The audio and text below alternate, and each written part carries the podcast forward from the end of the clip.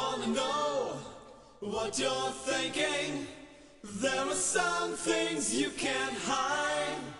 I wanna know what you're feeling. Tell me what's on your mind. Bueno, estamos, ¿eh? ¿Cómo va? Melo, estamos con Melo y Elo. Elo. O sea, la diferencia entre él y yo es que él es con M y yo soy sin, sin la M. Melo y Elo. ¿No? Sí. Che, ¿y quién te puso ese sobrenombre? Eh, mira, eh, Melo es en honor a, a lo que yo. Yo soy gemelo.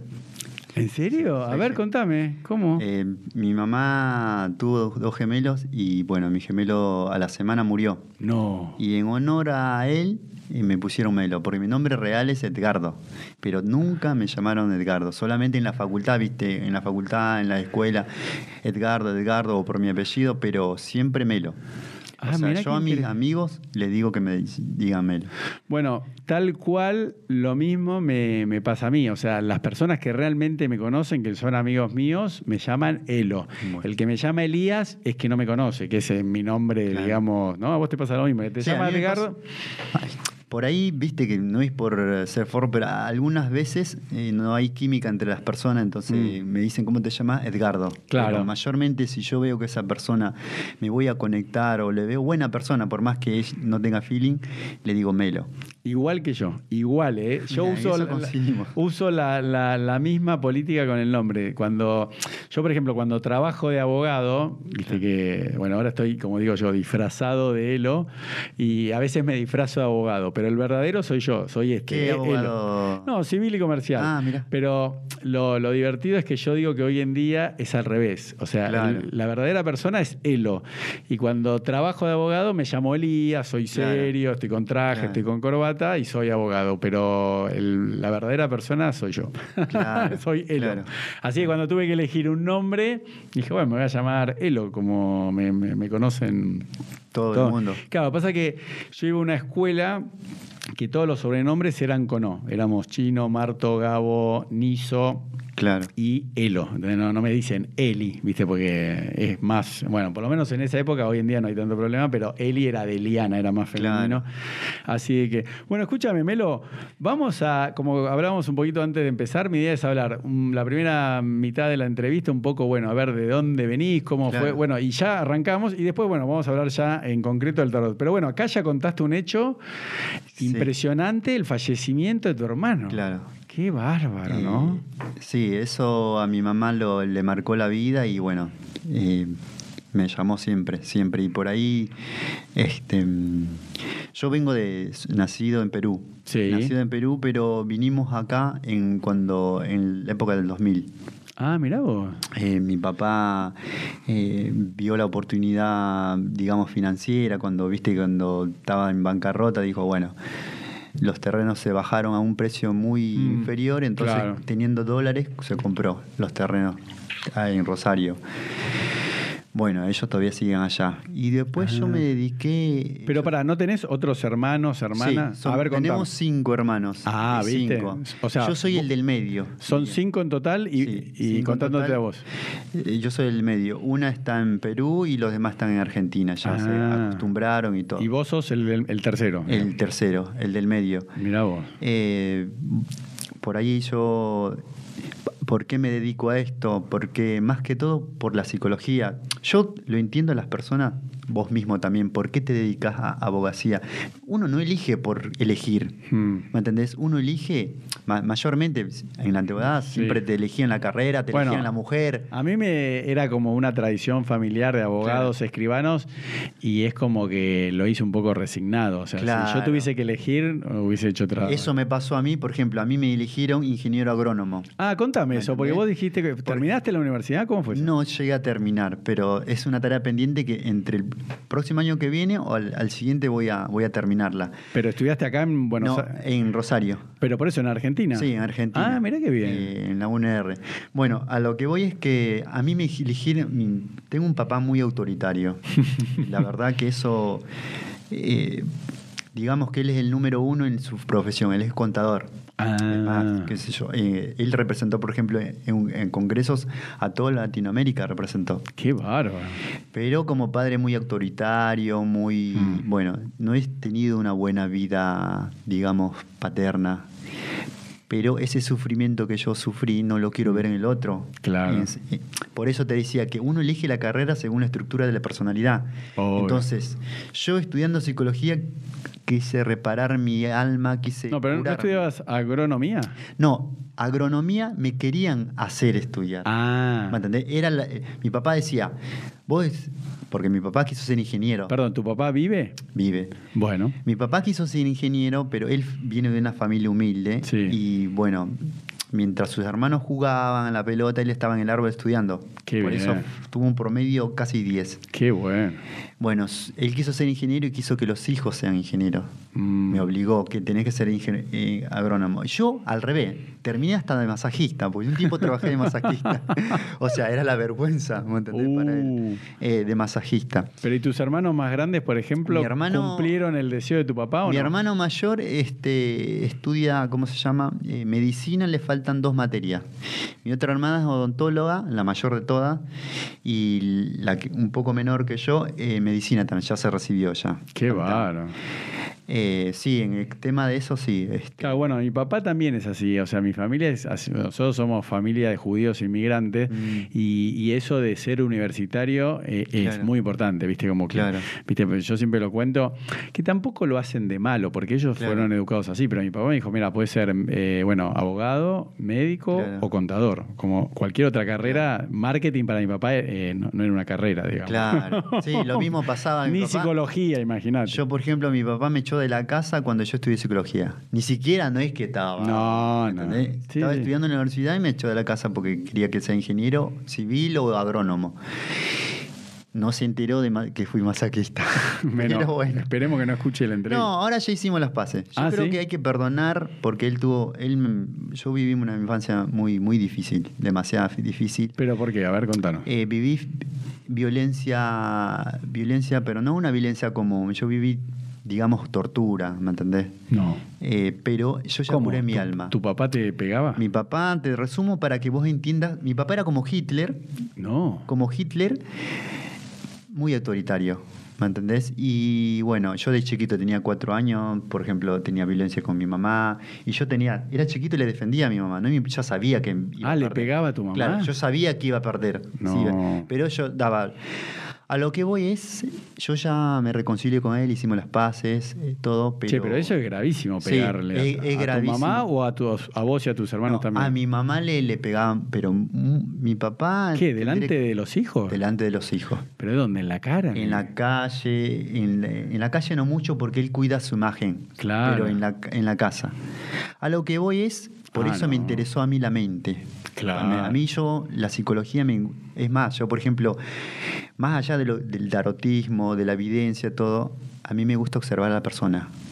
Yo, por ejemplo, está bien, en la facultad te dan una currícula, te, te dicen Mm. esto tenés que estudiar todo, pero a mí me gusta, por ejemplo, yo te digo, no es por hablar mal de Argentina, pero tiene algunos defectos y algunas virtudes. Obvio, obvio. Por ejemplo, en Argentina, si vamos a Latinoamérica, en medicina está mejor que Perú. Sí. Está mucho mejor. Pero, por ejemplo, en psicología hay mucho dogmatismo. Mm.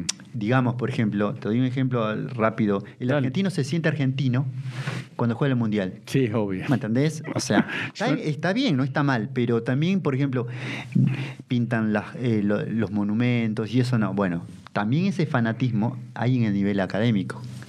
Como te digo, por ejemplo, para el argentino, Freud es todo. Sí, sí. Y no, vos, eh, eh, da- también yo di en psicología social, DPC, otras materias, pero siempre todo orientado a Freud. Y no es así. Vos vas a la currícula de Estados Unidos y ves psicología aplicada, el conductismo, cognitivismo, es distinto. Yo, por ejemplo, he leído libros de Jerome Cahan, que lo estudian en la CIA, en el FBI. Qué por ejemplo, bueno. Jerome Cahan te dice el tono de tu voz, sonrisa, todo expresa algo. Vos podés estar diciendo algo y te expresa algo. Tal cual. Me gusta, ¿por qué me dedico a la psicología? ¿Por qué me ¿Por qué? Porque me gusta ayudar. Yo no quiero otro, que otro niño pase lo que yo pasé. Mm. Eh, yo tengo una anécdota que me marcó en la vida. A ver, contale. Yo eh, estaba yendo a una iglesia y afuera veo un niño llorando. llorando y yo le pregunté, ¿por qué lloras? Y él me dijo, mi papá me, me- me pegó mucho, Mm. me pegó mucho. Y entonces yo me sentí identificado. Es más, le dije, hablando, no lloré, le dije, y después le dije, mira, cuando tu papá agarre el cinto, hacelo así con el brazo para que se enrolle el cinto, entonces no te va a doler. Y así practicando, y ahí yo vi, mi, entonces desde ahí yo me juré, no quiero que otro chico, por lo menos en mi misión, ese yo creo que es mi misión, que otra persona Mm. pase eso. Pero para, perdón, una pregunta personal. Sí. ¿Tu papá a vos te pegó también y a tus hermanos? A mí, a mí y a mis hermanos. Te pegó. Eh, sí, nos pegaron. Tú, fue violencia muy Pero que fuerte. con cintu- ¿qué, qué fue? Yo Sí, para entender. Claro, ¿eh? por cinto, sin palo. ¿En Eh, serio? Violencia muy. Pero tu papá, yo te digo por eh, acá entrevistados Claro. que vinieron que fueron abusados Claro. sexuales. es- No, o- o- es- sexualmente no No, no, no, pero digo que esa es otra categoría Claro. también gravísima. Pero por lo general, los que pegan y los que abusan sexualmente Claro. es porque fueron golpeados y fueron Claro. abusados. Entonces, tu papá, Bueno, evidentemente, alguien le pegó al chico sí, porque aprendió por mal. eso, sexualmente nunca. pero No, no, no digo por eso, Pero, pero sí digo. fue violado en el sentido, en el sentido simbólico. Sí, ¿Me entendés? Porque no, no, él, o sea, no tomaba en cuenta a mí. Pero también hay otra violencia que me dolió a mí. La violencia eh, de no darnos calidad de vida. Yo, por ejemplo, no parezco, por, a lo mejor por el tono de mi piel o por lo que sea, pero yo provengo de, de- de una mezcla de clases, ¿me entendés? Mi Mm. mamá es de, de una clase poderosa, digamos de plata, y mi papá fue una clase humilde, se metió por interés con mi mamá. De ahí Mm. viene la cosa. Y, pero es de esas personas que pueden vivir en la tierra con tal que tengan una propiedad, por ejemplo, qué sé yo, allá Miraflores o La Molina, es como Puerto Madero. ¿no? Sí, sí. tengan propiedad y no le importa. Hmm. Entonces yo entendí por qué, y, y yo no antes no le hablaba a mi mamá, y digo, ¿por qué se metió como un monstruo? Claro. Y ahí entendí todo. Yo cuando estudié la carrera y mi mamá se le murió, el pa- o sea, mi abuelo a los 15 años. Claro. Se le murió y no soportó esa muerte. Es un dolor que no lo superó. Entonces, Exacto. ¿qué hace la mente? Por eso la mente es muy, muy... Mm. Busca otro dolor Ah. ¿Para qué? Para tapar ese dolor. Entonces, Ay, no. Mejor dicho, buscó a alguien que la caga a palo. ¿Para qué? Mm. Para que olvide la muerte de su padre. Entonces, por eso, mi misión, mi misión en Argentina, en Perú, en donde, los lugares donde recorro, es más que todo dar consejos de acuerdo a las experiencias vividas propias, pero también de otras personas adultas que yo he escuchado. Claro. Entonces, eh, viajo. Los consejos, por ejemplo, que yo me digo dar consejos, nunca los cobro. Esa es mi misión. Por ejemplo, si alguien me dice, mira, léeme el tarot y quiero, qué sé yo, que mi negocio produzca más, bueno, este es un tanto X precio. Pero si me dicen, por ejemplo, yo tengo un caso sin dar nombres, Obvio. eh, un caso en, en la Argentina, en Córdoba, eh, tuve de una, de una nena abusada y bueno, que se quiso suicidar y no. bueno, y yo le hablé, llegó a mí, viste como yo le hablé, le dije, eh, contando, después le dije, bueno, le calmé. Después ya no tuve ideas de, de- de suicidio, nada. Pero yo quería que ella aprenda a sonreír. Entonces después le dije, bueno, habla con tus padres y yo voy a tu casa, tenemos una charla. Yo en, en eso sí, yo, mi misión es así. Yo soy muy auténtico, pero me cuido mucho, pero también cuido a la persona. Entonces le digo, cuando, cuando es una chica o un chico, le digo, bueno, ¿querés que te atienda? Habla con tus padres. Ah, mira qué bien. ¿Me entendés? O sea, yo no hago excepciones. Yo Claro. nunca hago excepciones. Es más, cuando yo tengo una entrevista, por ejemplo, eh, por ejemplo, digo, bueno, nos citamos dentro del obelisco, por ejemplo, ¿viste? En el McDonald's o en algún lugar, siempre dentro de un lugar, ¿para qué? Para que la persona se sienta segura. Muy bien. ¿Me entendés? Y también jamás, pero jamás en ninguna charla digo vení sola. Sí. Puede venir con su tío, amigo, primo, lo que sea. Sí, sí. Eh, eso sí siempre cuido. Y también yo me cuido a mí. Sí. Por ejemplo, yo no voy a ir a un lugar X si, si primero no analizo a la persona y no la eh, no por Claro. un recomendado, ¿me entendés? Entonces, eso es, eso es siempre. Ahora, por ejemplo, de la persona de Córdoba, yo soy buenos amigos, conozco una persona en Mendoza y por todo el país viajo. Esa es mi misión. Qué yo bueno. prácticamente no vivo del tarot en sí. Qué bueno. No vivo. Por ahí a veces me dan voluntad, pero no soy, no lo veo como mercancía. Qué lo lindo. veo como una misión que me sana a mí, porque yo veo ale- alegría en otra persona y es como un espejo. Yo de la verdad, ya te dije que me fui maltratado, torturado, a nivel no pegada, viste que hay padres que le dan un, un Sí, cinto. Yo fui a nivel tortura. Uh. ¿Entendés? A ese nivel. Pero yo eh, doy consejos diciendo, por ejemplo, yo no, yo no fumo, no me drogo, eh, no tengo ningún antecedente. O Qué soy bueno. una- Entonces, hay muchas personas que justifican eso. Eso te iba a decir, ¿me porque entendés? por lo general, como te decía antes, eh, tu papá, todas estas cosas gravísimas que hace, es porque seguramente alguien se lo hizo a él y lo, lo- lo meritorio tuyo Claro. es que sos todo lo opuesto. Yo rompí y- la cadena porque. ¿sabes? Por el amor te hace romper la cadena. Pero el amor te- de quién? Te pueden, te pueden, vos podés leer mil libros, pero el amor de mi madre, de Qué mi madre, bueno. porque cuando yo entendí por qué sufría, por qué soportaba, entonces yo por mi madre doy la vida. Y ella, yo soy, todos me dicen, ¿por qué sos tan bueno? Todo. Esa es la mujer que me hizo a mí, ¿me entendés? Eh, y entendí por qué soportó a mi padre, porque tenía un trauma de que se le había muerto mi abuelo, entonces ahora ya los reconcilié, ahora mi padre cambió mucho, yo ya lo perdoné. ¿Qué edad tiene tu Eh, papá? Mi papá ya tiene cercano a los 70. ya. Claro. Cercano a los 70. Es más, ahora, por ejemplo, el próximo año que viene vamos a- ya se va a construir una casa en, en Rosario, todo. Ya cambió. Hasta la- lo ávaro ya cambió. Entonces, mi misión acá es que las personas cambien. A, a lo que voy, por ejemplo, yo me dedico al tarot, a la evidencia, todo. Tengo un don en sí, pero yo, por ejemplo, puede haber, es mi filosofía, puede haber el mejor psicólogo, el mejor vidente, el mejor brujo, el mejor todo. Nosotros te enseñamos la luz del camino. Mm. Porque yo entiendo la vida como un camino. Para mí la vida es un camino. Mm. Y entonces por ahí vos tenés dudas, a lo mejor alguna equivocación y no sabes qué hacer. Y yo te digo, mira, esto es así porque yo leí tal cosa, por, por todo. Eh, pero quien debe caminar es uno propio, uno mismo. Si uno, o sea, si yo te llevo cargando, ahí te estoy haciendo un daño. Sí, sí. ¿Me entendés? Y te hago una pregunta, Melo, ¿a, a qué edad te diste cuenta de, de esta vocación? O me decís, porque vos a qué edad llegaste a Buenos Aires? Eh, ¿Qué edad tenías? No, yo. A, a Rosario, a claro, Argentina. hace 20 años, yo Bueno, pero- adolescente llegué. Yo no, pero por eso, yo lo que siempre le pregunto a los invitados es qué quería ser de chiquito, ¿no? Vos cuando Claro. eras pequeño, ¿qué querías ser? Más Yo- allá de todo yo, este mira, dolor y sufrimiento. Yo, yo de, te doy una anécdota que ya de mi, vida se marcó. Eh, yo de chico quise ser detective. Como Ah. de la CIA, como del FBI. ¿En como todo serio? Mirá sí. qué bien. Eh, y después quise ser. eh, soy, tengo poesías también, pero escritor. Está buenísimo. Porque me vino, yo por ahí, viste que hay ciertos paradigmas o cierto i- imaginario común de las personas dice no esta persona eh, no es estudiosa o esta persona anda en zapatilla y no es un intelectual Eh, a veces las apariencias engañan Oh, ¿me entendés? yo por, por ejemplo eh, como dijo Mario Vargas Llosa por ejemplo un peruano que ganó el Nobel Sí. él también tuvo violencia, no al nivel mío, pero tuvo violencia y decía que él se refugiaba en la literatura. Y yo lo mismo, yo la primera experiencia eh, que tuve y que empecé a superar eso, para aguantar eso, bueno, te digo, tuve un caso de violencia, mi papá me quería pegar, yo después me metí en una habitación donde hay diarios, empecé a leer. Yo cuando leía el diario, por ejemplo, yo me acuerdo del, del- la montaña Huascarán, que es la montaña tropical más alta de América, tropical, porque la más alta es Argentina, en la Concagua. Sí.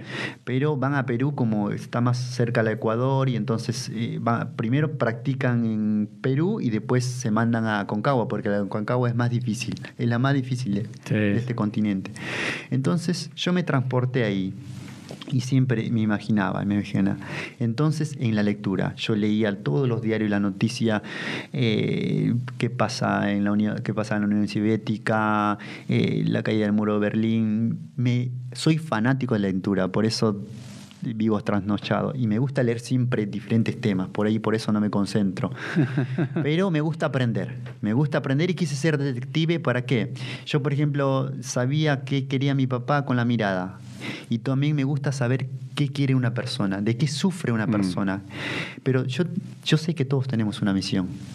Todos, incluso vos, vos tenés Claro, lo que la- pasa la que- de comunicar. Claro, pero lo que yo digo que hoy en día, por eso creo que el- la juventud, más allá de que siempre lo hizo, los adultos también, pero porque hay tanta droga, tanto alcohol, Claro. tanta violencia, es porque la gente no encuentra cuál es el motivo de vivir. Claro, Entonces eso te produce, por ejemplo, eh, estos chicos que cometieron eh, este asesinato de pegarle 8 o 10 personas Claro. a un chico porque, no sé, me miró, me tocó, Claro. me miró fuerte y matarlo, Claro. eh, es que la, o sea, están enfermos esos chicos porque si uno tiene, tiene un, un significado en la vida, tiene un objetivo y, y vos, por ejemplo, como estás hablando con tanto amor y cariño, ¿cómo va- uno va a pensar en pegarle al otro? ¿Por qué le vas a pegar? ¿Por qué le vas a hacer el daño? Pero ni como chiste, como yo te decía, y no lo digo para, para decir algo bueno de mí, pero yo, gracias a que empecé haciendo vegano por un tema, yo siempre lo digo, de salud. Y eso, eso yo... pero, pero el, eh, Sí.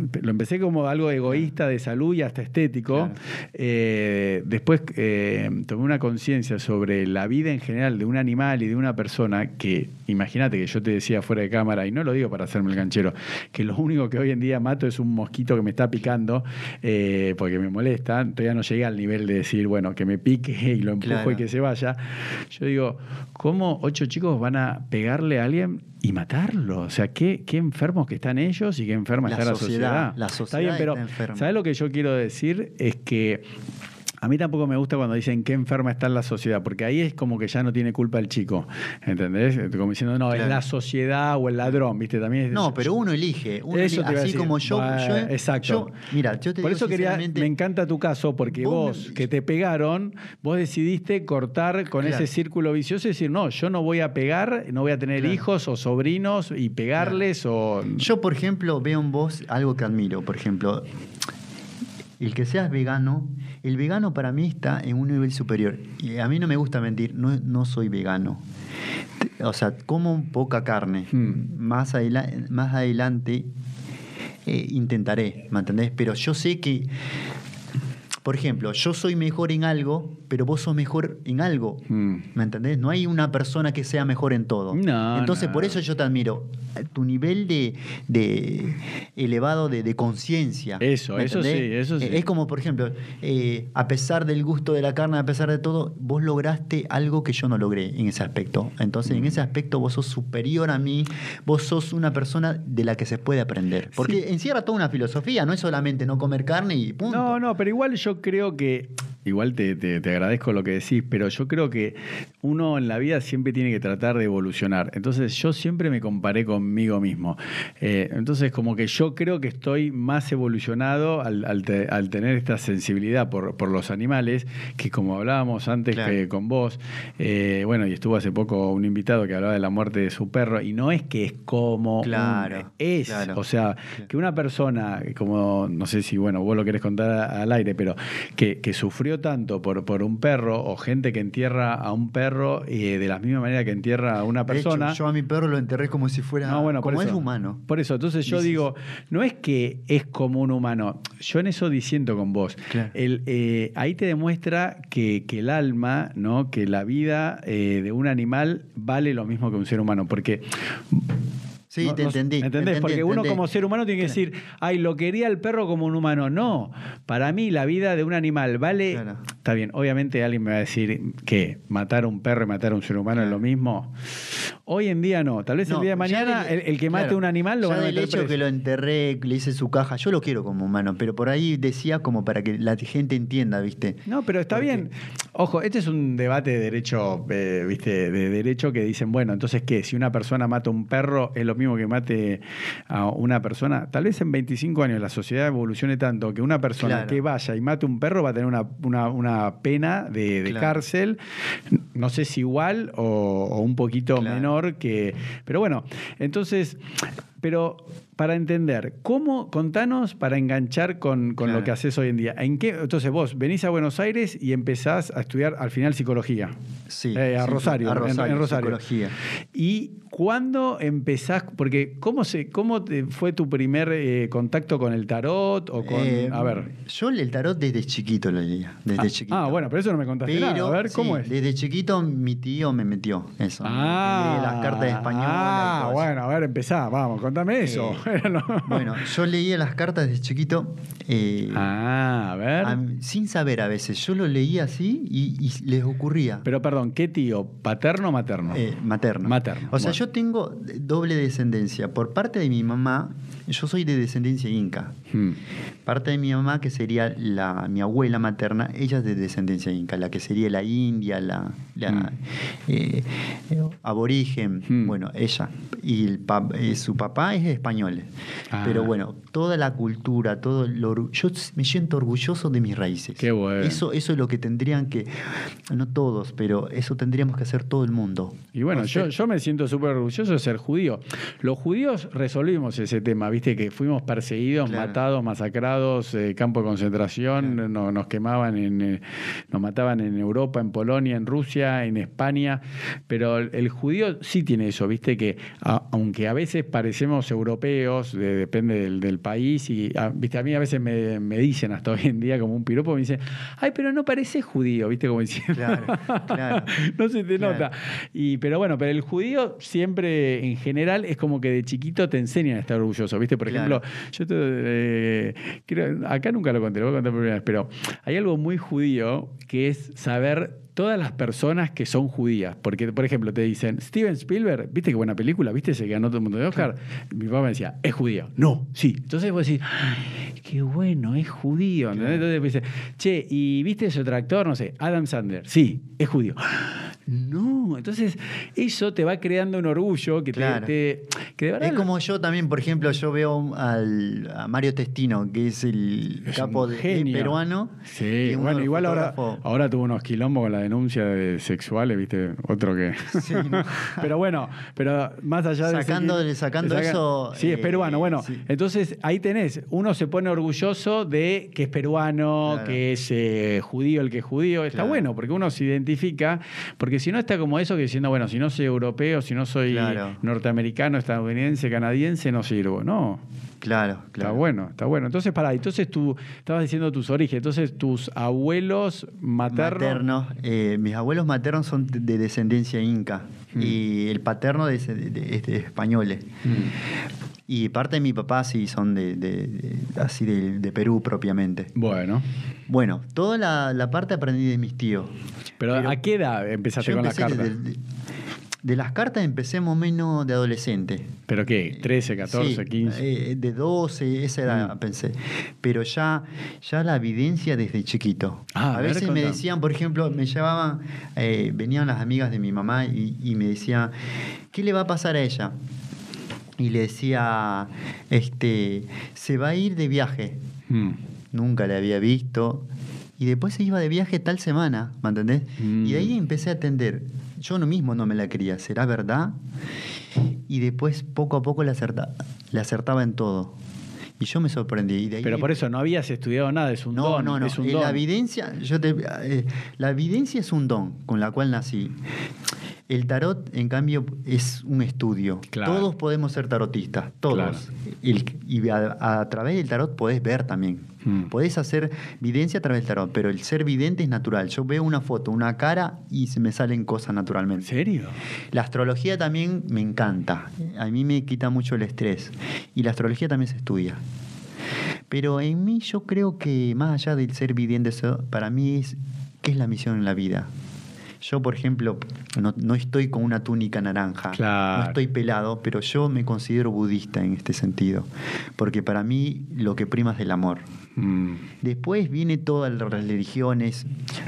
Uno Sí. puede creer en, en Dios, otros pueden creer en Buda, otros pueden creer... Si el amor está como eje central, lo es todo. Por eso yo tengo uno de mis dichos, el verdadero templo está en el corazón, no está en otro lado. Y en nuestras acciones. Porque Sí. ¿qué? Leyendo, hay gente que lee la Biblia, la Biblia. Si vos no lo... Por más que Mm. si otros digan, Jesucristo existió, no existió, es un relato... Bueno, vos los actos. Yo en los actos está todo. Exacto. Entonces, por eso yo eh, ayudo a la gente, pero tratando de cambiarle la vida. Pero contame eso, porque mira, yo te voy a contar algo Claro. personal, ¿eh?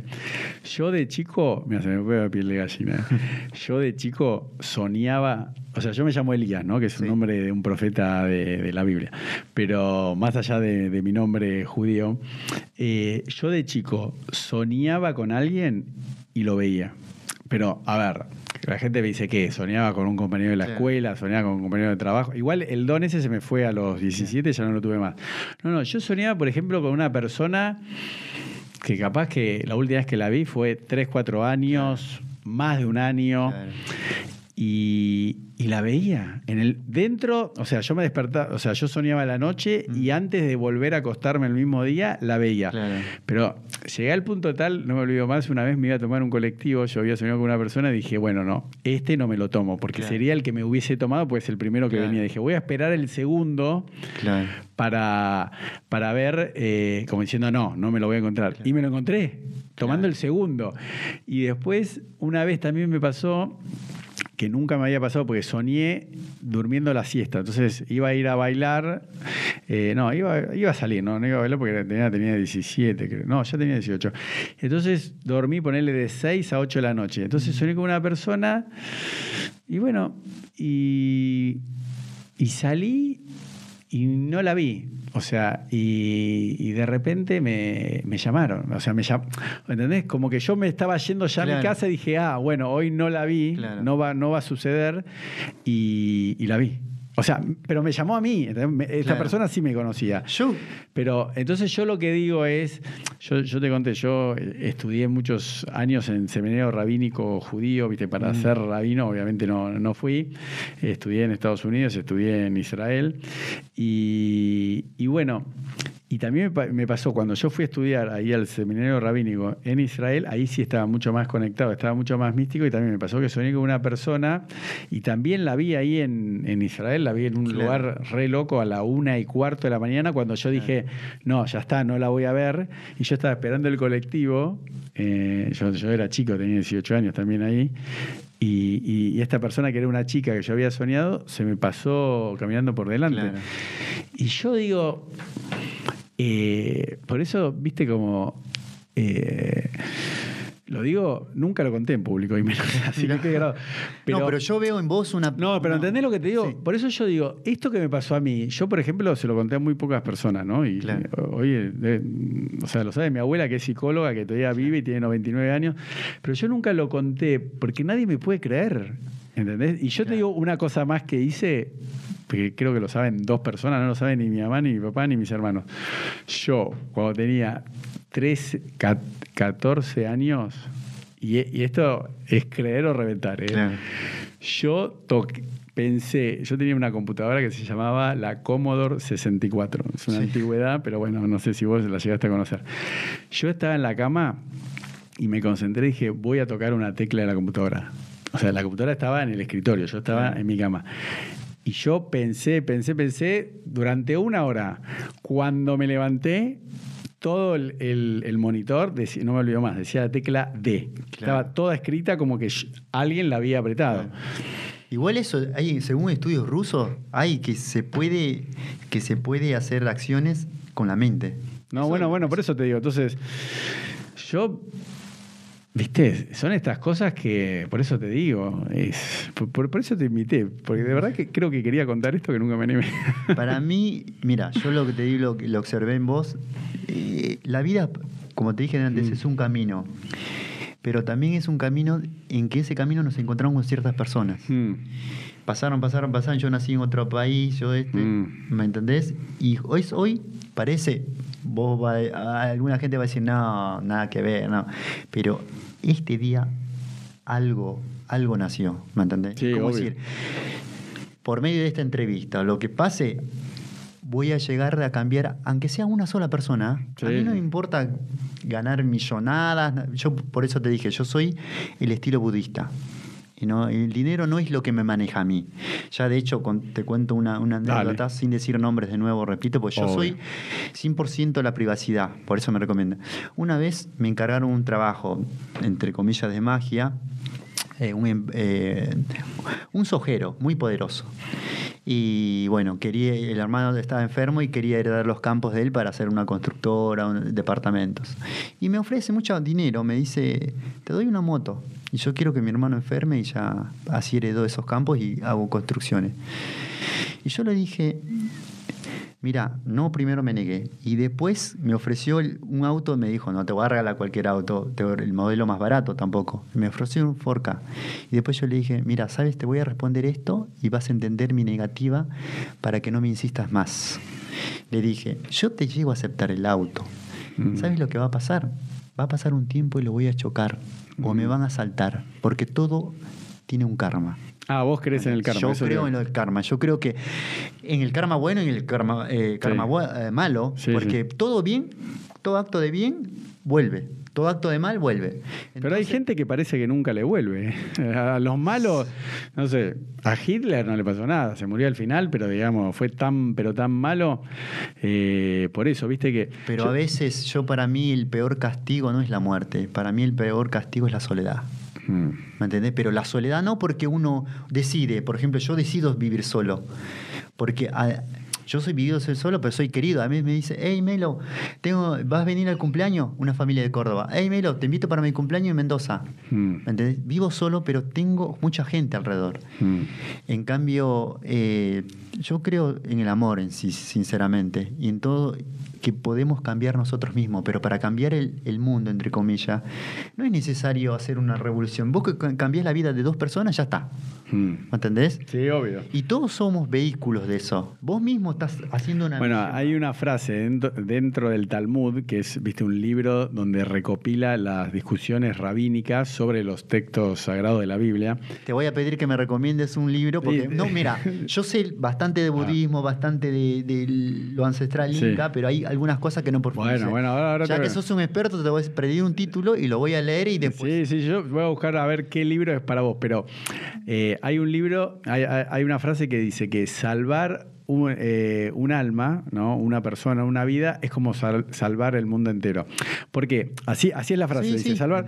Y entonces, ¿uno cómo la entiende? Porque claro, porque si no, uno como que no hace nada. Dice, bueno, si no puedo salvar 10 millones de personas que se están muriendo, ¿para qué sirve? Eh, bueno, si no puedo hacer esto, no hago nada. Entonces, como diciendo, no, no, mira, vos preocupate por ayudar a una persona, porque ya si ayudás a una persona es como si salvases todo el mundo, porque para esa persona es, es todo. Claro, o sea, claro. salvar, eh, obviamente, una, vida humana, ya sea físicamente o espiritualmente, ¿no? Entonces, eh, siempre hay que ir de, a uno. Bueno, pero te cuento, entonces, para dos cosas te quiero contar. Primero, vos sabés que el judaísmo tiene la Kabbalah, viste que se, se conoce como, viste que la gente dice, tengo una. Sí, sí. Bueno, la, la palabra Kabbalah viene de- del hebreo lekabel, que es recibir, ¿no? De recibir. Y bueno, la gente la conoce como, ¿cómo se dice? Bueno, porque, a ver, en Perú se dice distinto, porque viste en Argentina dice, no, yo tengo una Cábala cuando juega Argentina, Sí, me no, pongo la remera". también. Se- se dice igual. Bueno, pero eso viene de la palabra en hebreo de la Kabbalah, ¿correcto? Que no sé si, si escuchaste. O sea, la, la Kabbalah tiene una parte esotérica que se estudia, ¿no? Donde hay, hay un texto que es el, el Zohar, yo ahora después te lo voy a mostrar porque lo tengo acá en mi casa, donde hay interpretaciones místicas de pasajes bíblicos, que es muy difícil de, de estudiar. Claro. Es más, dicen que hay que eh, estudiarlo a partir de los 40 años porque recién ahí se tiene la, la madurez intelectual para, para entender los conceptos. Pero después hay lo que se llama la, la Kabbalah práctica, que en hebreo se llama Kabbalat eh, Maasit, así, Kabbalah Y, y- y el origen de, de la magia blanca en el judaísmo eh, se, atribuye a, en los textos que lo aprendieron los judíos cuando estuvieron esclavizados 210 años en Egipto. ¿Entendés? Viste que eh, Jacobo bajó a, a- bajó porque estaba en, otro lugar, ¿no? Bajó a- a- hacia, Egipto, o sea, porque él estaba en, Israel, entonces baja porque había una, una gran hambruna y va a buscar comida, que ahí es donde está Yosef, como se dice en hebreo, que está José, que era su hijo, que lo habían vendido los hermanos, lo habían querido matar. Entonces, se cuenta, eso está en los pasajes bíblicos, que cuando Moisés, por ejemplo, toca con el bastón y convierte, más allá de que una persona cree o no cree en la Biblia, pero digamos, siguiendo el razonamiento de la Biblia, Claro, claro. cuando Moisés toca con el palo y convierte el río Nilo, un, un sector, en rojo, en sangre, un brujo del faraón hace el mismo truco.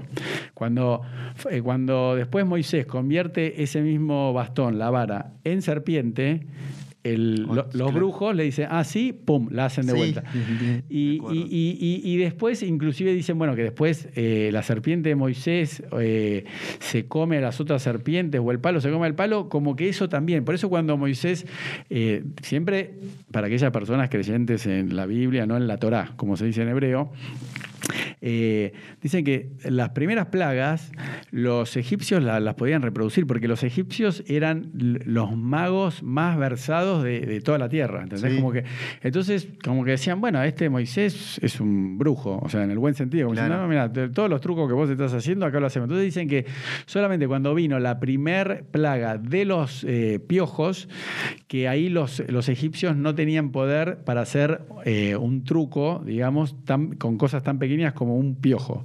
Pero que hasta ese momento, ¿entendés? Entonces, por ejemplo, el judaísmo tiene todo un tema de, de cabalá práctica y, y de amuletos. Hay eh, rabinos cabalistas en, en Israel que también te, te dan amuletos, te dan una bendición.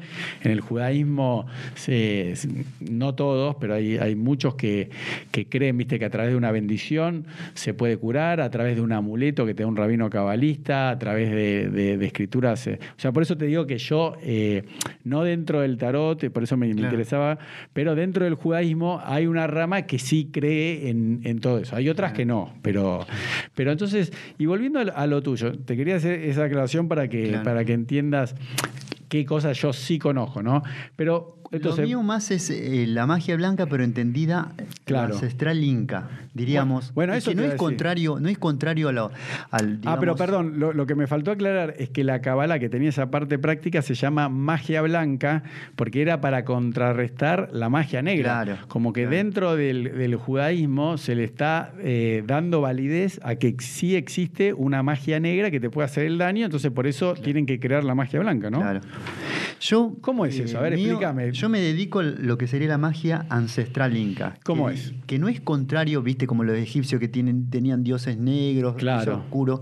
No. Eh, los incas creen en, la- en el poder de la naturaleza. Ah. El mayor dios de los incas es Inti, que significa el sol. Ah, bueno, el, dios sol. El, la- el más común, que vos lo debes conocer, y, y la sociedad en sí, eh, la Pachamama, por ejemplo. Pero eso es la tierra, digamos. Claro, la madre tierra es la diosa también. Y después, por ejemplo, viene Con, que es el dios de los vientos, que trae las Mm, nubes. sí. ¿Para qué? Bueno, nosotros creemos eh, en la naturaleza. Por eso te digo, no es contrario a Dios, porque en sí el sol es la creación de Dios también. Exacto. ¿Me ¿Entendés? Y de eso también hay una conversión, por ejemplo, el Señor de los Milagros es Jesucristo, eh, pero moreno. Eh, es igual, igual, solamente que tiene el- la ornamentación de los incas.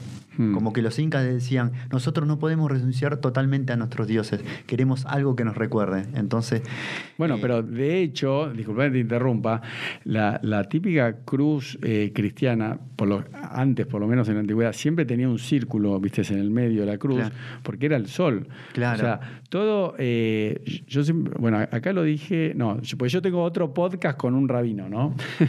que se llama PLF. Pero yo siempre lo digo y, y la gente no, no, no es muy consciente, pero yo se lo repito a toda la gente, le digo, mira, Jesús nació, vivió y se murió siendo judío. El cristianismo empezó 200 años después con Pedro. O sea, no tiene, o sea, Jesús es un judío o sea, que era un rabino que tenía feligreses que lo seguían y que decían, este rabino es especial, es el Mesías. ¿Por qué? Porque el judaísmo cree que va a haber una redención que va a venir a través de un ser humano que es el Mesías, que tiene que ser una persona piadosa. Así como creían que era Jesús, había un montón de gente, un, eh, montón de gente que seguía a otros rabinos y que tenía más seguidores, ¿entendés? Pero me explico, Jesús se murió, o sea, nació, vivió y se murió siendo judío. ¿Entendés? Eh, entonces, toda ese, eh, el- el- la Iglesia Católica tiene un montón de conceptos que, que adoptaron de los pueblos paganos que existían. Claro. Por ejemplo, el tema del sol, que el sol también estaba en, Claro. en los egipcios, está en Perú. Eso pasó también con, con los hebreos. Por ejemplo, cuando uno estudia en la facultad, Aristóteles los cristianizaron a Aristóteles también ciertas, ciertas cosas. Pero sí, eh, yo la verdad que tengo que aprender del judaísmo de vos. Así que ya más adelante, un día. Mm. No, igual te soy charla. sincero, es como vos decías antes, al final todo converge en lo mismo. Claro. ¿Entendés? Porque la realidad, eh, yo igual hoy en día tengo una concepción, mm, o sea que yo fui, eh, digamos, según mi concepción, hay algunos rabinos que creen que no. Yo creo que fui evolucionando y otros rabinos dicen no, que yo perdí la fe. Pero yo, sinceramente, hoy en día mi pensamiento es que eh, Dios es algo tan trascendente, ¿no? Y que la religión, algo tan metafísico, que la religión es un invento del ser humano tratándose de conectar con Dios y no tiene nada que ver con Dios. O sea, eh, yo lo digo hoy en día respecto del judaísmo, viste que hay un montón de preceptos que yo digo, no, yo no creo que Dios haya dado esos preceptos para ser más bueno.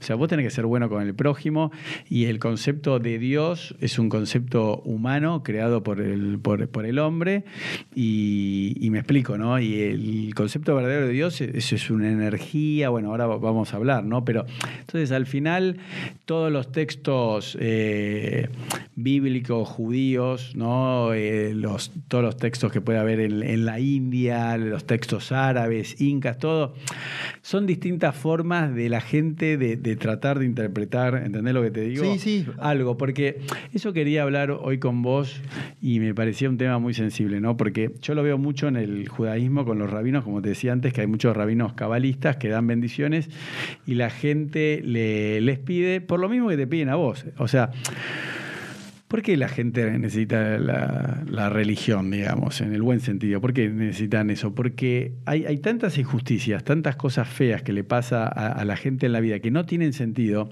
que si vos decís, bueno, no, pero esto ocurrió porque es un karma. ¿Y pero qué karma? Si yo, por ejemplo, siempre, yo cuando estudiaba le preguntaba a los rabinos, ¿por qué este chico, yo me enteraba que un chico había muerto de cáncer a los dos años? Le digo, ¿cuál es la explicación, rabino? No, de verdad, esta alma es una reencarnación. Ah, no me digas. Sí, sí, sí, es una reencarnación de un alma que tenía que venir a este mundo. ¿Vos crees en la reencarnación? Pará, entonces? pará, ahora, ahora vamos. Entonces, me decía eso. Yo en ese momento medio que me lo creía, ¿viste? O un bebito que nacía y vivía una semana y digo, pero Rabino, ¿por qué se murió? No, porque este bebé, su función era venir al mundo para tomar leche de una madre judía, entonces vino siete días, tomó la leche y ya está, cumplió su misión. Yo decía, qué raro, ¿no?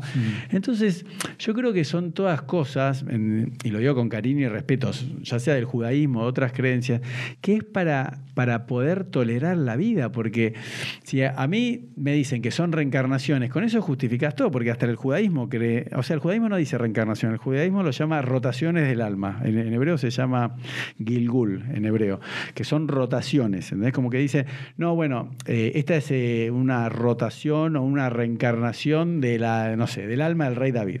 ¿Te Platón digo? también decía algo eso parecido. Platón. como- Claro, pero ¿sabes lo que, lo que pasa, Melo? Para mí son formas de, de justificar lo injustificable, porque con el tema de la reencarnación vale todo. Puedes decir, che, y ese chico que no hizo nada, no sé, el chico que mataron Claro. ahora en Villa Gesell. Claro. ¿Qué, qué pecado había cometido? Suponete, el judaísmo y el cristianismo creen en pecado, ¿no?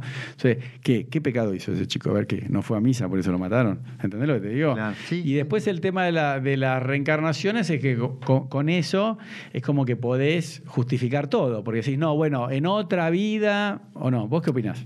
Yo opino eh, esa parte, acierto con vos también, porque por ejemplo te, te contaba de la psicología, ¿viste? Sí. Acá son muy dogmáticos, Freud todo. Freud, ¿qué te dice? Que uno se enamora de la mamá, uno se- el papá es el enemigo, o por qué, por qué es, eh, uno es eh, asesino en serio, porque le pasó esto, porque es un violador, o porque... Siempre hay un justificativo, el por qué. Ah. No, para mí uno elige. ¿Me entendés? Uno elige. Yo, por ejemplo, eh, por eso en mi, en mi página, por ejemplo, está mi cara, ¿viste? El- soy el mismo, Sí, que, sí. que- que a veces me subo. ¿Por qué? Porque uno elige las cosas. Hmm. Es uno el, el que forja su vida, como en una película sobre Mandela decía que nosotros somos el, el capitán del- de nuestro barco y, y le damos la dirección que queremos y va a depender de nosotros, no de otra persona. Sí, pero la realidad, te soy sincero, yo, viste, ahora eh, ya, ya estoy grande y uno vive más cosas. En la vida pasan cosas in- injustas. Yo, por ejemplo, hace menos de tres meses falleció el sobrino de un amigo de 17 años de cáncer, pero que el chico tenía de los 9 años cáncer. ¿entendés? Entonces, era una familia muy religiosa, judía, practicante, y, y, viste, y como ellos decían, bueno, Dios quiso que sea así, él, él vino con... Yo decía, no, no, no, no tiene sentido, ¿entendés? O sea, ese chico no, no, ¿me entendés? No, Sí, sí. ¿Cuál, cuál es la excusa? A ver, digo, que, a ver, no, otra vida, otra reencarnación, digo. Entonces, es muy difícil la vida porque por ejemplo, vos y yo ahora tenemos salud, ¿no? Entonces, una persona que tiene salud es como que es más fácil, pero cuando pasa algo malo, ya sea a uno mismo o a un ser querido, ahí es donde creo que, ¿entendés? Eh, Las personas no, no entienden y, y bueno, No, acu- yo lo que te decía del karma no era de vidas pasadas. Para mí el karma, yo lo, lo entiendo, o Mm. si haces algo malo, trae las consecuencias. Pero te hago una, una pregunta. A ver, esto me lo contaste fuera de cámara, Sí. pero creo que lo puedo contar. Vos me dijiste, yo estaba por el obelisco, vinieron y me robaron. Claro. ¿Eso es por un karma, algo que hiciste malo? ¿O no puede ser que pasó porque estabas caminando, Claro. lamentablemente, como te dije en Argentina, que si caminás por el obelisco te roban? No, ¿Cómo lo- cómo lo ves a, vos? a mí me pasó, no, es, así. Yo, por ejemplo, viajo por todo el país Sí. y conozco gente mucho que en su casa todo. Bueno, la cosa era yo había ido a la, a la casa de una amiga Mm. que hoy, por ejemplo, cuando para la- antes de la entrevista estuve en Palermo en la Sí. casa de una amiga. Pero yo del obelisco me voy a la a casa de otra amiga Mm. que me prestó. Me dio la llave, esto está en Jujuy ahora de vacaciones. Justo creo que lo subí una historia, me mandó la llave, se lo fue a cuidar. En la casa de mi amiga. Ah, la, que- la que te dejó una caja. Que... Claro, una caja Sí. y me dijo, bueno, tomá las llaves y anda a mi casa. Yo fui en una avenida y entre la avenida y la casa eran ocho cuadras. Ahí tendría que haber tomado un taxi. Y yo por confiado. Está bien, pero no lo ves como un castigo. No, no, Ah, es porque por la inseguridad misma y, y, y por, por no entender la, la realidad. Pero te hago una consulta. Ahora, para ir a- hablando, como, como Sí. te decía, que vamos a hablar un poquito de, de tu profesión, ¿no? O sea, cuando las personas se acercan a vos, se acercan por los mismos motivos que se acercan a un cura o a Sí, un rabino, sí, ¿no? O sea, o a un imán, digamos, árabe. O sea, ¿qué tienen? Eh, ¿Se falleció una persona? ¿Tiene una No, persona? con- mayormente te digo el, el 90%. A ver. El 90% es por casos de enamoramiento. Ah, ¿sí? Sí, muy pocos son casos de, Ah, bueno. De así de la mayoría son así. Ah, Me sí. dicen, ay, esta persona, eh, ¿cómo es? Decime cómo es tal, tal persona, me engaña, no me engaña. eh, eso. Ah, y yo los trato de orientar. Más allá de eso, yo siempre, por ejemplo, alguien me, me dice, mira, mi hijo tiene una enfermedad, no sé qué le pasa. Yo, como te digo, estudiante universitario, no llegué a terminar, pero, eh, Mm. pero yo sé que el esfuerzo, que alguien se mata seis horas estudiando, siempre los mando, anda al médico, Mm. anda a Mm. los especialistas. Cuando no puedas resolver ese punto, me consultas a mí. Después, pero primero yo tengo la fe en las ciencias. Creo mucho en la ciencia. Es como que tengo disciplina. Sí, bueno, pero yo te cuento, lo que pasa mucho, que yo lo, lo viví toda mi vida, viste, con rabinos ortodoxos y, y rabinos ortodoxos cabalistas, es que la gente a veces eh, no sabe a qué médico acudir o si ese médico le va a hacer el bien, viste, porque hay Claro. médicos que son un desastre. Entonces, como que eh, van mucho a los rabinos y dice, rabino, ¿Qué, qué tratamiento hago? No porque el rabino Claro. sea médico, pero le di- el- co- igual que vos dice, no, vos tenés que ir a un médico, pero dice, bueno, tengo dos. Este Claro. me dice que me haga rayos y este me dice que me haga quimio. ¿Qué hago, rabino? Y entendés como que es una decisión tan trascendental que puede depender, eh, que no, depende de la vida de una persona, de ellos mismos, un familiar querido, pero viste, tenés que elegir, eh, no sé, rojo o azul, Claro. blanco o negro, eh, quimio o rayos. Te digo casos verídicos. Sí, sí. Entonces le van a preguntar a un rabino para ver si él, de alguna manera, como eh, te pasaba a vos o Lo te que hacen pasa. las culturas andinas con el chamán que le Claro, pregunta. exacto. Entonces, pero obviamente los rabinos siempre dicen, no, no, vos tenés que ir a un médico, pero dice, Claro. bueno, pero ¿a qué médico? Porque hay uno me dice este tratamiento y otro. Entonces, bueno, el rabino hace unos rezos, eh, estudia, se concentra y bueno, si le viene algo, te dice, bueno, hace esto. Y la gente, bueno, confía en el rabino. Obviamente, mucha Sí, gente sí. termina haciendo el tratamiento y después se termina muriendo, por ejemplo. Que no invalida lo que hizo el rabino, Claro. porque el rabino le fue. Por eso te pregunto también a vos, que a veces. eh, eh, inclusive aunque sea mal de amores, una persona que está enamorada de otro, pero son cosas bastante complicadas, porque están poniendo su vida en tus manos, ¿o no? Sí, sí. Yo, eso, por ejemplo, yo cuando me viene una persona y me dice, mira, este, este chico eh, me trata así. Primero, lo, lo que me sale de la evidencia, le digo, mirá, observalo acá, lo veo esto, esto y esto. Y también le agrego cosas de la personalidad que estudia. Es como que mezclo todo yo. Eh, la evidencia, el chamanismo, un poco de psicología también, porque digo, bueno, mira, este, este chico te busca los fines de semana nada más y en, en toda la semana no, te ignora. Y, de ahí, como te dije, eh, cuando empezó la entrevista, yo estudié a Jerome Cajan, lo tuve que traducir, viste que es mm. especialista en, todo, y voy sacando de eso lo, lo que me nace yo leo en el tarot toda esta persona, y, pero también le doy herramientas a la persona, porque la persona no es evidente, entonces le doy herramientas para que esa persona descubra por la ciencia o por eh, rasgos de personalidad que le están engañando, por ejemplo. Y mm. después pasa el tiempo y me dice, sí, tenías razón, tenía razón, me engañaba. Porque yo la, evidencia no se la puedo pasar. Entonces, pero siempre, por eso, vamos ahora a un caso eh, práctico, no para que me lo muestre vos en la práctica, pero digamos, una persona se contacta con vos, ¿no? Y dice, bueno, tengo un problema de amores, ¿no? Por ejemplo.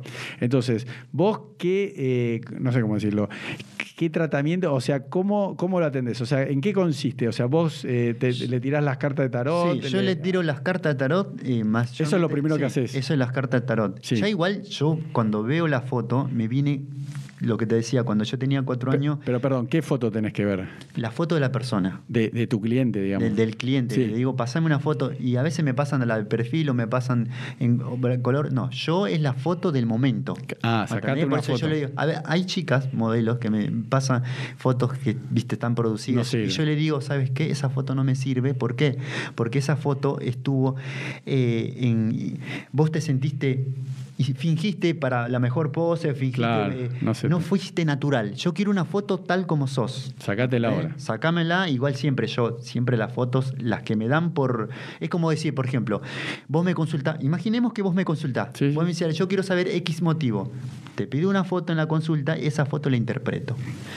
Ahora, yo esas fotos jamás la al toque lo, interpreto y lo borro, ¿me entendés? Ahora, por ejemplo, si yo me saco una foto abrazada a vos en tu puerta, esa me la guardo porque vos me la regalaste como amigo. Yo veo esa diferencia. yo, separo, yo separo entre la amistad o la buena onda de lo profesional. Lo profesional, todo lo que me digan. Pero te hago una pregunta. ¿Vos haces consultas virtuales a través de WhatsApp? ¿Le pedís una foto y lo Yo a través, o, o, atendés? Porque, por ejemplo, yo por eso te digo que hoy te voy a contar todo lo que yo sé.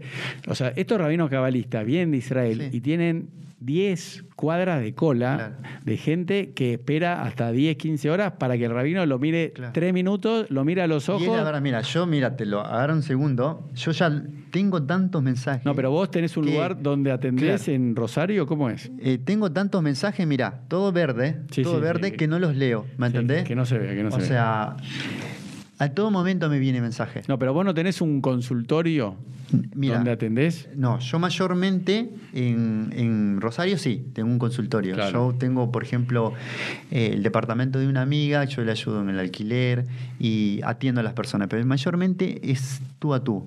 ¿Me entendés? Online hago. Cuando la persona ah, dice, mirá, la pegaste todo, me dijiste todo, quiero una entrevista. Bueno, le digo, ¿dónde querés que la entrevista? ¿En tu casa o en, la mía? Mayormente por seguridad, como te dije, eh, yo le digo que la persona diga lo que quiera. Elija el lugar.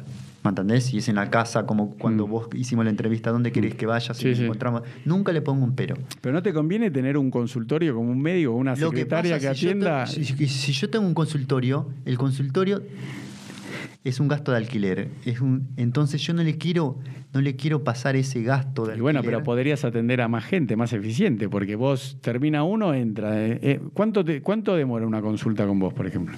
En, en persona, ¿eh? En persona, eh, como yo te dije, yo no vivo de esto.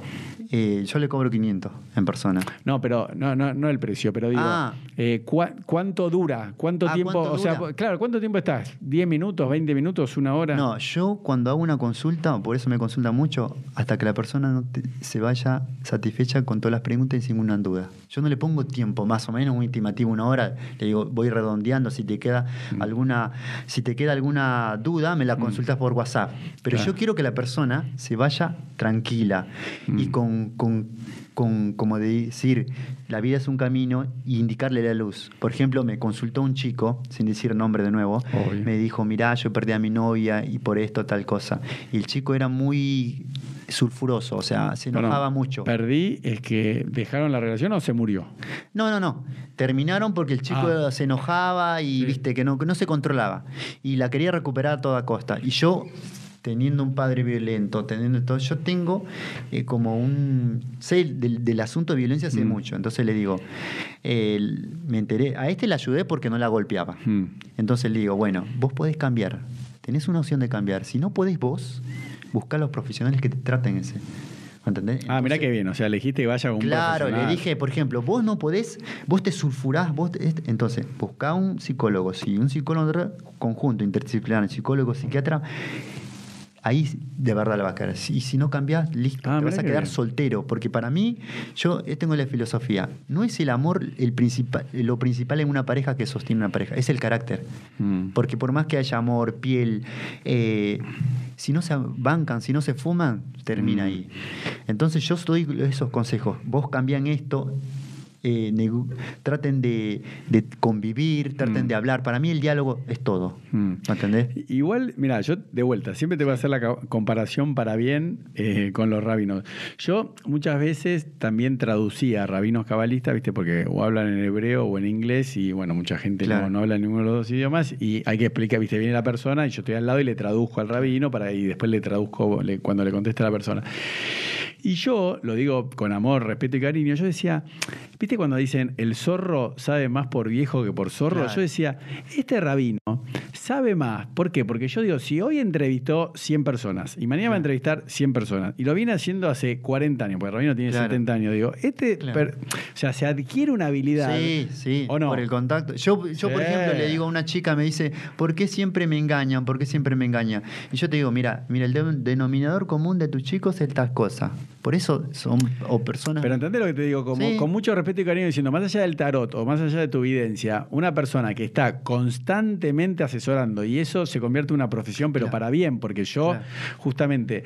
a mí- Ey, el dicho, más sabe el diablo por, por Claro. viejo que por diablo. claro.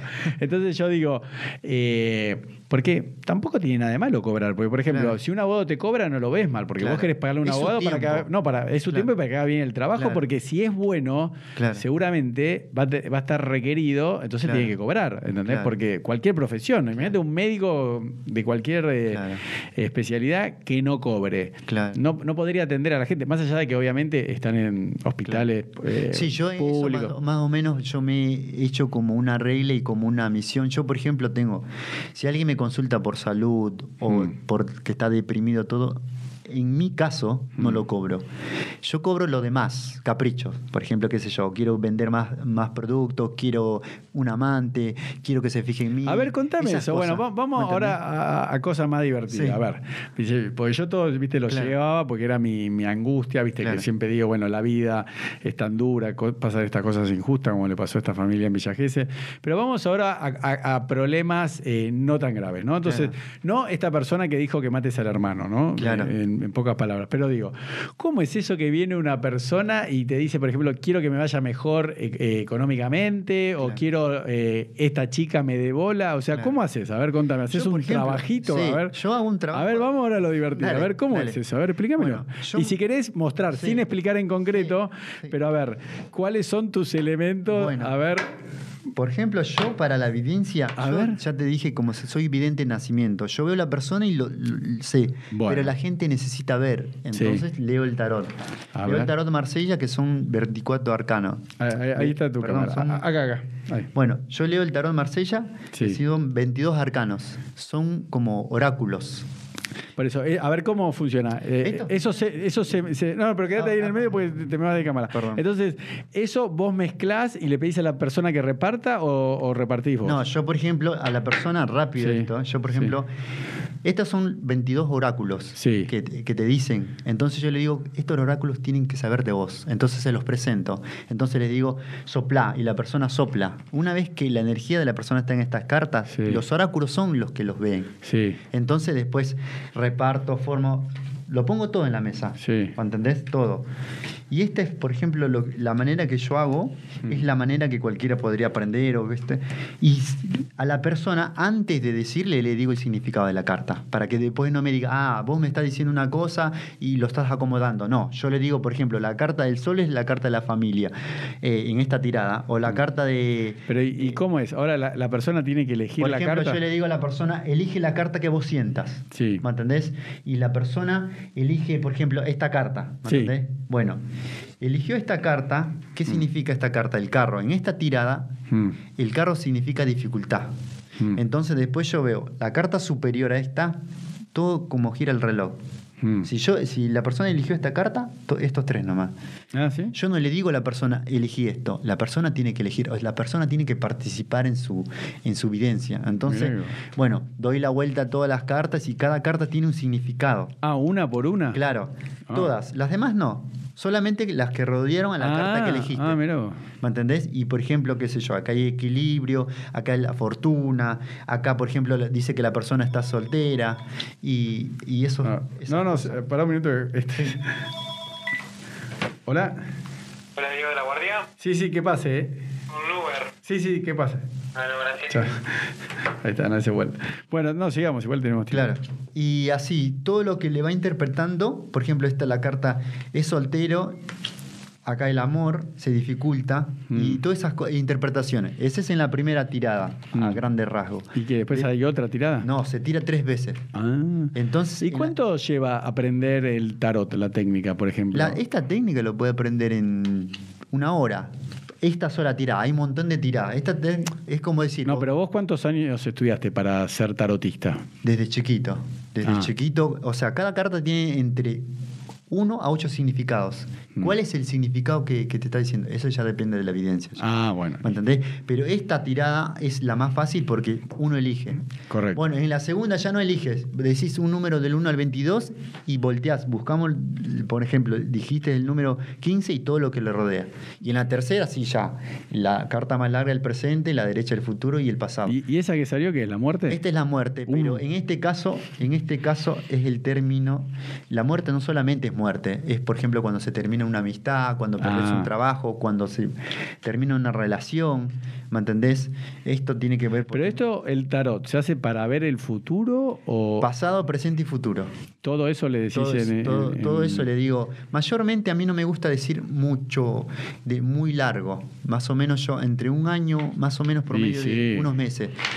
Pero siempre lo recalco, para mí, por más que Mm. sea tarotista, para mí el destino, hay dos tipos de destino. El, el que es el general, el que dice a mí me pasó estas cosas, y otro, el que puede cambiar uno. Por ejemplo, a mí me, Claro. por ejemplo, a mí me dice, este, mira, yo lo voy a, a perder a mi novia, entonces yo lo leo acá. Ta, ta, ta. Bueno, vos tenés un carácter muy fuerte. Si vos seguís con este carácter, controlador, celoso, la vas a perder.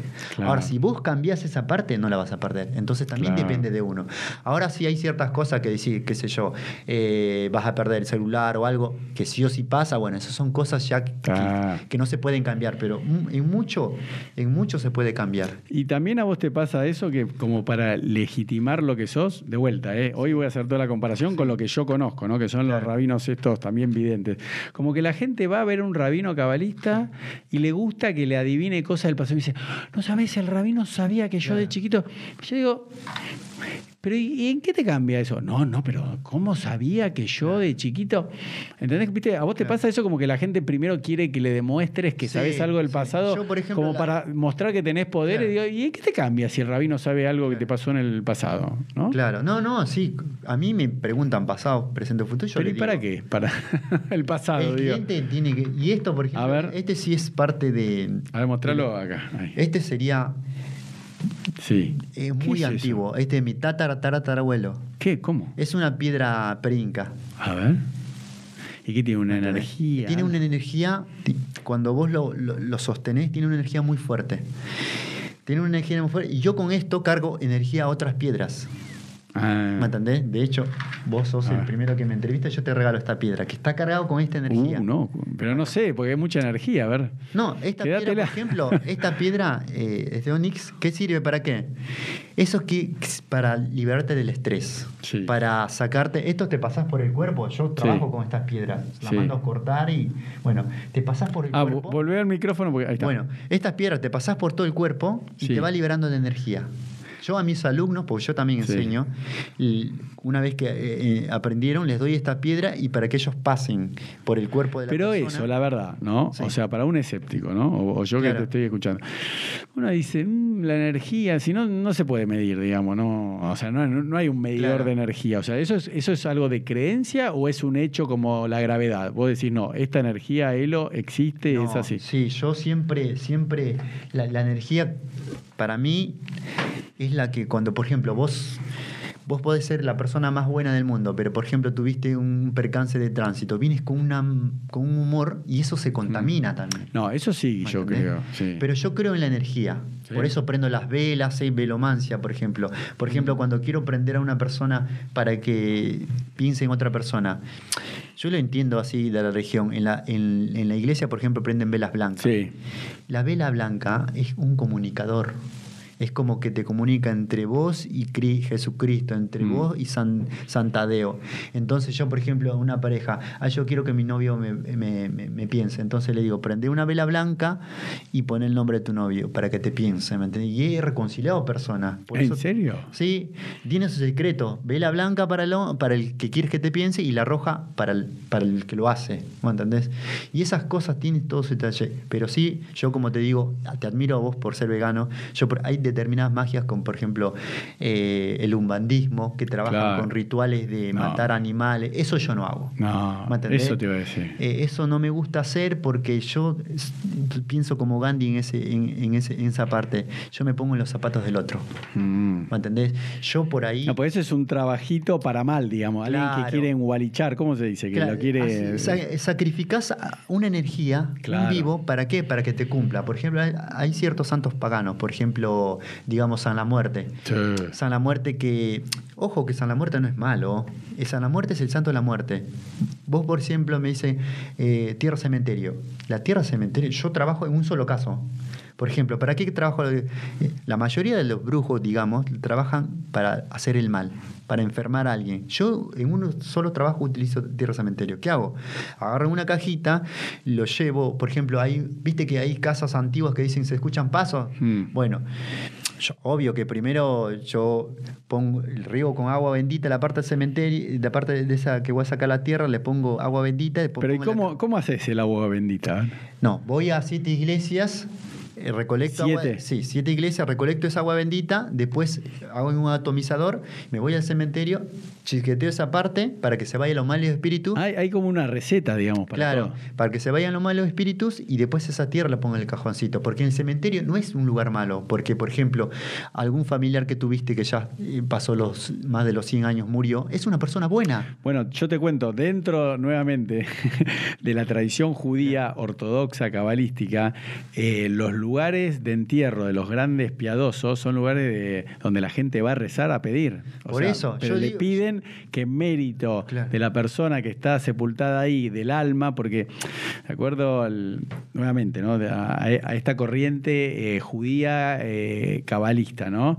Eh, ellos entienden que el, el- el alma, bueno, ya es algo intangible, ¿no? Claro. Pero que el lugar donde está reposando el cuerpo es el último lugar Claro. donde estuvo su alma. Entonces, como que hay como una conexión entre el, el- el resto del cuerpo y el alma, ¿no? Sí. Que si uno va y pide ahí.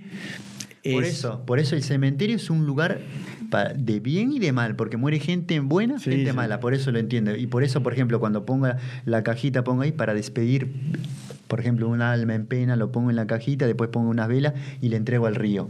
¿Viste como los chinos que prenden velas Sí, sí. en cajita en la ceniza? Lo mismo. Mm. Eso. Pero es muy, es mucha responsabilidad, eh, porque hay ciertas cosas que, por ejemplo, yo no puedo enseñar a mis alumnos porque ah, capaz es muy sulfuroso y le vas a prender una vela para que le vaya mal la que es a su exnovio. No. Yo sé qué enseñar de acuerdo a la personalidad de la persona. ¿Me entendés? Mm. Es una responsabilidad decir también ciertas cosas en el, de la evidencia, porque dice, no, este, con este conocimiento puede hacer algo malo. Pero te hago una pregunta, Melo. Los curas, por ejemplo, ¿no? Yo soy judío, pero digo, los curas, la iglesia católica tradicional o los evangelistas, eh, ¿están de acuerdo con lo que haces vos o lo ven mal? No, Pregunto lo ven de- mal. Le- Ah, ¿viste? Ven como algo demoníaco, como... Ah, bueno. Yo en sí, este, eh, la gente me elige porque más que todo doy consejos. Por ejemplo, estoy aprendiendo cosas de vos, Mm. del, del veganismo que me, que me Mm. enseñaste. Voy aprendiendo cosas de, por ejemplo, el otro día, como yo te dijo, no me dedico exclusivamente. Fui a cuidar a la Otamendi a una persona mayor y me narraba toda su vida, todo, y ens- enseñanzas sabias. Entonces, eso lo, lo voy re- recopilando y, Mm. da- y, y esa experiencia me sirve para algún Claro. consejo. Y yo siempre eh, me aprendo mucho. Claro. Y por ejemplo, vos me diste una enseñanza hoy y esos consejos sirven a otros. No, eso está claro, pero yo lo que digo es porque de alguna manera las religiones es como que sistematizaron costumbres, ¿no? Que hasta en su momento, eh, con respeto, eran paganas, ¿no? Porque Claro. tampoco. Y, y que hoy en día eh, está bien visto. Si un cura te da una hostia, es Claro. el cuerpo de, de Jesús. Claro.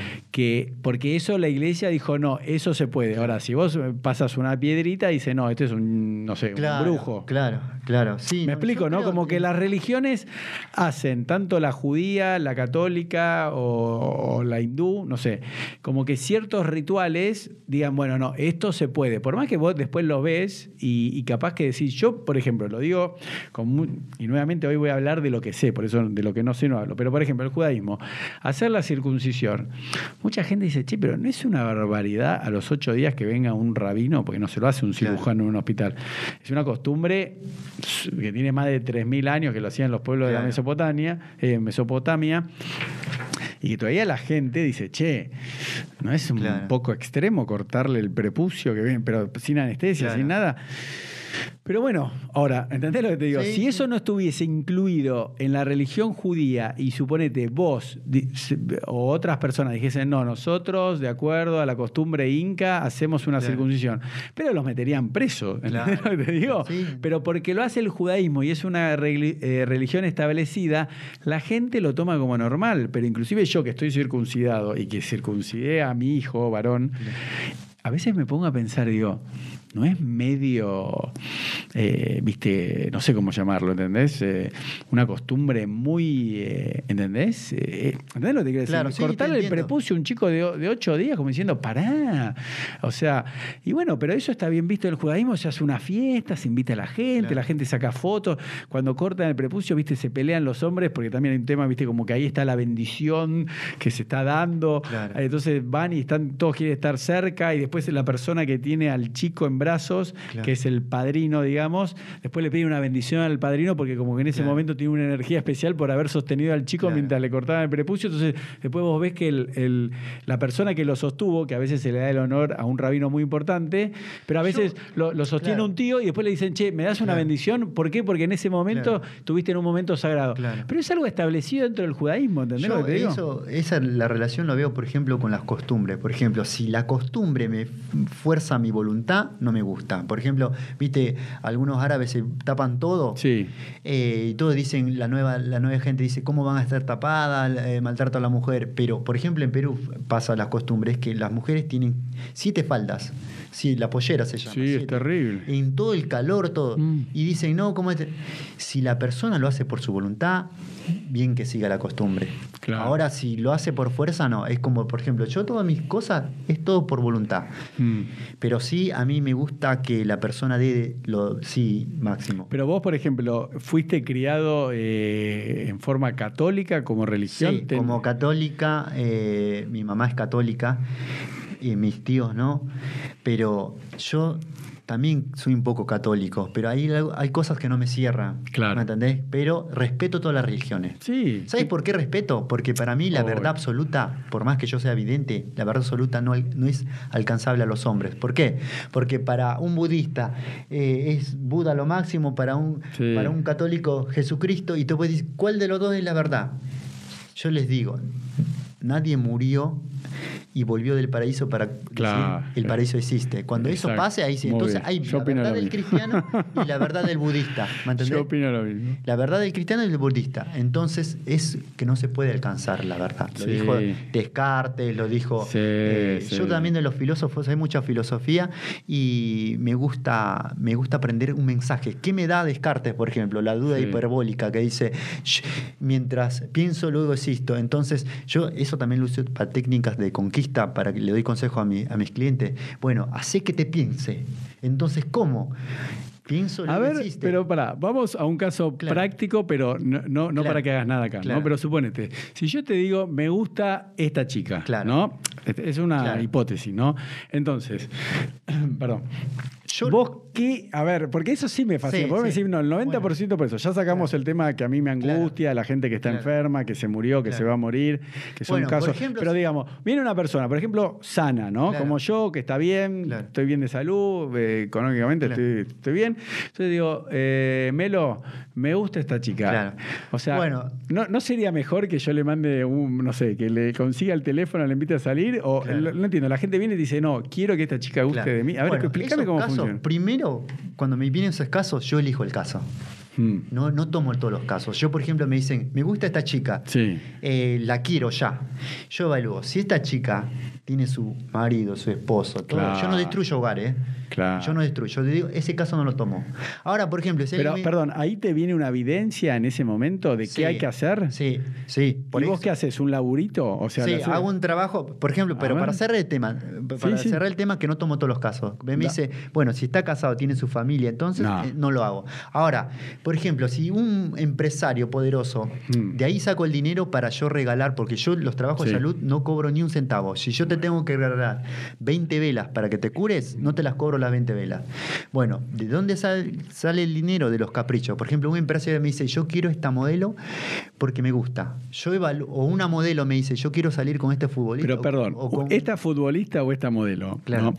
¿Alguna vez tuvieron contacto o estamos hablando de alguien que no sí, conoce? sí, sin decir nombre, yo sé que, por ejemplo, una No, pero para dijo- que vos puedas hacer tu Sí. trabajo, tienen que estar en contacto. Sí, ¿no? tienen No es que que estar en contacto, mágicamente yo te Yo digo, digo- quiero que esta mujer, no sé, a ver. X guste de mí. No, Claro, no, no, siempre tiene que haber un contacto, conocerse. Ah. Y por ejemplo, me dice, una modelo me dice, quiero salir con este empresario. Sí. Yo primero evalúo, si el empresario no tiene familia, está soltero, Hmm. bueno.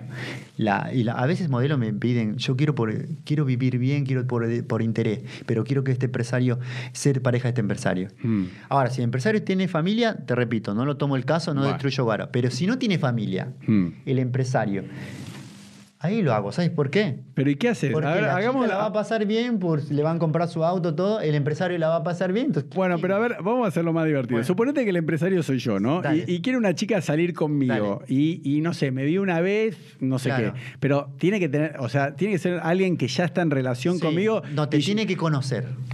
Claro. Tiene que conocer. Yo, por ejemplo, pero yo trabajo. ¿Y qué harías? A ver, contame, porque eso sí me- Bueno, mi trabajo en sí es interdisciplinario. Yo, por A ver. ejemplo, vine acá, viste que cuando Sí. dijiste, cuando vengas a Buenos Aires, Sí. este, vos este, trabajame. Bueno, yo estuve trabajando un caso vía online Sí. y cuando es el momento, yo en- en- hoy en la mañana me encontré y exclusivamente viajé y, y le dije, bueno, vamos a trabajar cosas. Yo soy interdisciplinario. A ver. Eh, por ejemplo, un segundo, vayámonos a la ciencia. Un chico tiene eh, mal carácter, todo. Anda al psicólogo, anda al Sí. psiquiatra. No, eso todo. sí. O sea, varios. Ahora, cuando me piden trabajo de pareja, yo también trabajo por el lado de la magia con mis, con mis dioses incas para que ellos. eh, Pero ese que Dios Inca es, por ejemplo. esta es la Pachamama. Ah, esa es la tierra. Esta es la ma- ma- madre Pachamama. Eh, esta, por ejemplo, este es el Pachacamac. A ver, de este lado, Bueno, así se ve este la es cara. el dios Pachacamac.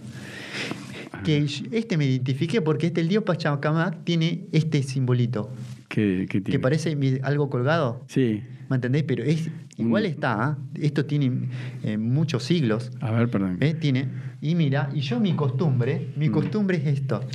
Pero antes que, mi costumbre es siempre andar con el celular y así. Sí, ¿por qué andas ¿Viste con el celular así? Porque para que Para no, se me caiga, no me Pero lo tiene, roben. tiene dos caras este, Sí. ¿eh? Este, guarda que tiene dos. Bueno, un- Tiene una como una corbatita y el otro Bueno, no. porque esto un gran brujo me dijo, este es tu Dios.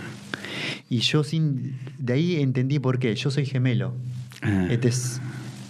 Yo y este sería mi gemelo. Ah. ¿Me entendés? Yo en sí nadie me- Pero ¿y cómo a Dios veces- es? Pará, no entiendo. ¿Esa piedrita es la energía de un Dios o Esta es la- representa la, un Dios? La energía de los incas. Ah, la ejemplo. energía. ¿Me entendés? Pero vos, por ejemplo, le rezás o le pedís a. Yo a- le, le prendo una vela pidiéndola a mis ancestros. Le digo, por favor, ayuden a esta persona Mm. este, para que se conecte con esta persona. Si la persona es buena, los conecta. Si no, no. Por eso siempre yo, por ejemplo, cuando hago mis trabajos, cobro el resultado. ¿En serio? Sí, no, yo nunca, no. Siempre Qué cobro el increíble. Y por el lado de la magia, uno, por el lado, es por eso dije interdisciplinar. Después por el lado de la conducta, como te dije, yo, yo estudié a Jerome Cajan, a, a Daniel Goleman, y Sí, sí, lo conozco. E- Ese paisano mío Ah, es judío. Bueno, Como te decía antes, ¿viste? Me nombrás un judío y digo, Sí. ese es judío. ¿Y sabes quién es Daniel Goleman? Es uno de mis psicólogos más favoritos porque, por ejemplo, Daniel Goleman eh, de Harvard. Sí, sí, sí. Le preguntas a un japonés, un chino, le dice, ¿cuál es la universidad mejor del mundo? Harvard. ¿me Sí. entendés? Bueno, Daniel Go- Goleman es un recopilador mundial Sí. que te dice, bueno, vos por ejemplo, hay un estudioso en China, Sí. bueno, y te da un ejemplo, hay un estudioso Sí, en- sí, muy en- bueno. en- de todo, saca un resumen. Para mí Mm. es un, un Mm. erudito. Entonces, desde el lado de la psicología, entonces, ahora lo voy a revelar y bueno, úsenlo como consejo. Yo, por ejemplo, yo, y eso también los filósofos, por eso te nombré Descartes, que siglos, Mm. ¿me entendés? La duda hiperbólica, entonces, pienso, luego existo. Entonces, ¿cómo hago eso? Yo quiero que la persona piense en vos. Primero con la vela, si la persona está distraída, yo hago cosas para que piense. Entonces, A ver, ¿qué haces? Un detallito, por ejemplo. Por ejemplo, si vos querés conquistar a una chica, Sí. no le regales un perfume. ¿Por qué? ¿El perfume cuánto dura? Un, no, un, tiempo. No, un montón de perfume. Sí, no, pero por ejemplo, no le re- regalale también bombones, todo, pero hace entrar en la mente. A ver, pará, Entonces, anda el micrófono, ahí está. Bueno, entra en la mente, ese ¿Y es cómo un haces? secreto. Y por pero- ejemplo, en vez de regalarle unos bombones, Sí. le regalas un mate. o un termo. ¿Me entendés? Algo Pero hay chicas que con un mate y un termo, te Sí, digo, las no, que yo no, conozco es no, ejemplo, no van. Es un ¿eh? ejemplo. Sí. Algo que esa persona utilice. ¿Para qué? Porque cada vez que la persona esté Ah. aburrida o esté pensando, viendo la novela, va a ver el mate, va a tomar el mate y ahí ya inconscientemente, Ah. ¿quién me regaló ese mate? Ah. Esa persona. Es un truco, por ejemplo, regalar una mascota cuando están de novio, un perrito, por ejemplo, y siempre lo va a relacionar. La cosa es que entres en la mente, lo que hace Descartes, pienso y luego existo. Mientras te pienses, Ah. está en su mente. Y una vez que está en su mente, ahí yo trabajo con las velas, con la, la velomancia, que es el arte de las velas. Pero ¿y la vela cómo es? A ver. eh, Ve- velas, por ejemplo, velas rojas. ¿La prendés vos en tu, en tu casa, digamos, o se la das a la persona para que la prenda? yo las prendo en mi casa unos tantos, pero también le doy a la persona velas en forma de corazón, velas en forma de las velas rojas. Hay los significados. Por ejemplo, para, para concentrarse, eh, compro velas naranjas. Para estar en armonía, velas violetas. Eh, Mm. La blanca es lo general, porque antes no había Claro. colores. Para la energía, velas amarillas. Yo, por ejemplo, no, no te miento, y hay mucha gente. Yo tengo una resistencia, ya parecen flaquito, pero tengo una resistencia. Yo puedo estar ocho horas en actividad Mm. sea, sea a- haciendo deporte. Sí. eh, tengo mucha energía. ¿me Bueno. entendés? Eh, por las velas, por la Mm. todo está en la mente. Por ejemplo, los chinos tenían, los chinos, los japoneses eh, saben de la energía chi. Sí. Energía, eh, sabés que la energía chi, vos por ejemplo haces así y tenés una fuerza. Por ejemplo, y eso la gente lo aprendía. Te doy un ejemplo. Bruce Lee, por ejemplo. Bruce Lee era flaquito, más o menos Sí, en contextura, sí. pero Bruce Lee daba un golpe y, y lo derribaba a una persona. ¿Por qué? Tiene su secreto. Por ejemplo, cuando es un solo golpe, ¿qué pasa? La- el cuerpo reacciona y se pone duro, pero tienes que hacer doble golpe. Entonces haces así y así, pero a la velocidad de luz. ¿Me entendés? Claro. Lo mismo es con las energías. Primero hago que piense, sería Mm. el primer golpe. Ya estando en tu mente la persona, de ahí meto mi magia. Yo no puedo meter mi magia en una persona que no te piensa. Mm. Por eso a veces le digo, bueno, yo te estoy diciendo magia, pero cruzátelo en la calle, cruzátelo en la facultad, hace que esa persona Ah. piense en vos. Cuando piensa, si no, yo no hago, no puedo. Porque, no, Ah. me, porque no me gusta, por, hay trabajos a la fuerza, no me gusta nada a la fuerza. Si hay un Pero eventualmente lo podrías hacer. Sí, lo podría ¿En hacer. ¿Sabes? Pero yo no lo hago, ¿por qué? Yo, por ejemplo, estoy soltero. Sí. Yo se le podría hacer. Y eso Claro. por- a mi amarre a mi ex no le hago. A mí me gusta la libertad. ¿A qué es eso, un amarre? Un amarre es como para que la persona esté obsesionada por vos. Uh. Yo podría hacerlo a mi ex, pero yo no lo hago. Sí, porque a veces veo en la calle, viste, que Claro. pegan cartel y dice amarre. Claro. Digo, ¿qué amarre? Es más, aunque no me creas, yo a mí las cartas no me leo. Yo elijo no leerme. Es como el panadero, viste, que Claro. ve tanto pan y no come pan. Pero yo a la gente le respeto. Vos que querés esta, esta, esta cosa, yo te lo hago. Cier- si- siempre guardando mis límites. Y, y- y utilizo mucho filosofía yo. Mm. Por ejemplo, vos delante me dijiste, hay que cambiar la concepción. Yo cambié la concepción cuando comí, Mm. eh, dejé de comer animales, cuando todo. Bueno, yo, por ejemplo, leo a Bachelard, ¿viste? Bachelard, un filósofo que te dice, para aprender un nuevo conocimiento hay que ir en dejar el otro conocimiento previo, Mm. como hizo Galileo cuando... cuando O sea, vos por eso, vos, vos constantemente tenés que estar Sí, estudiando yo y leo siempre. Mi lectura es mi modo de, de, de capacitarte. de, de capacitarte. Por ejemplo, ahora sé de judaísmo, sé de. pero no soy experto en eso. Por ejemplo, tengo que aprender de los expertos. Mm. Por ejemplo, vos sabes más que yo en Sí. eso. Entonces, alguien sabe más de, de, de joyería. Por ejemplo, ahora estoy aprendiendo joyería, ¿ves? Esto- Sí. Estoy haciendo estas joyas, que son símbolos incas, pero esto estoy aprendiendo. A mí me gusta aprender, Mm. siempre constante aprendición. Y bueno, también enseño estas cosas. Y yo, por ejemplo, y esto que lo escuche la gente, por ejemplo, me dice, eh, haceme una lectura de tarot. Bueno, ¿cuánto es? Precio X, ¿me entendés? Mayormente cobro 500. Y si, pero enséñame a leer el tarot, aunque no lo creas, y eso lo puede Mm. comprobar una persona y después publicarlo si quieres. Sí. Yo enseñar el tarot no cobro nada, porque el conocimiento yo no le pongo precio. Si vos me querés decir cómo curo, cómo curo el dolor de estómago, cómo curaban los incas, por ejemplo, arrancas del, del- del choclo, viste los pelitos, eh, ah, lavas la papa y hervís con eso, eso mezclado con agua de papa, eso te alivia el estómago. O, por ejemplo, para el lavado vaginal a las mujeres, corta un pedazo de, de pa- pepa de palta, hiervo como un té, y se lava o se toma también. Cosas ancestrales de los incas los enseño y eso jamás lo cobro porque es- esa es mi misión.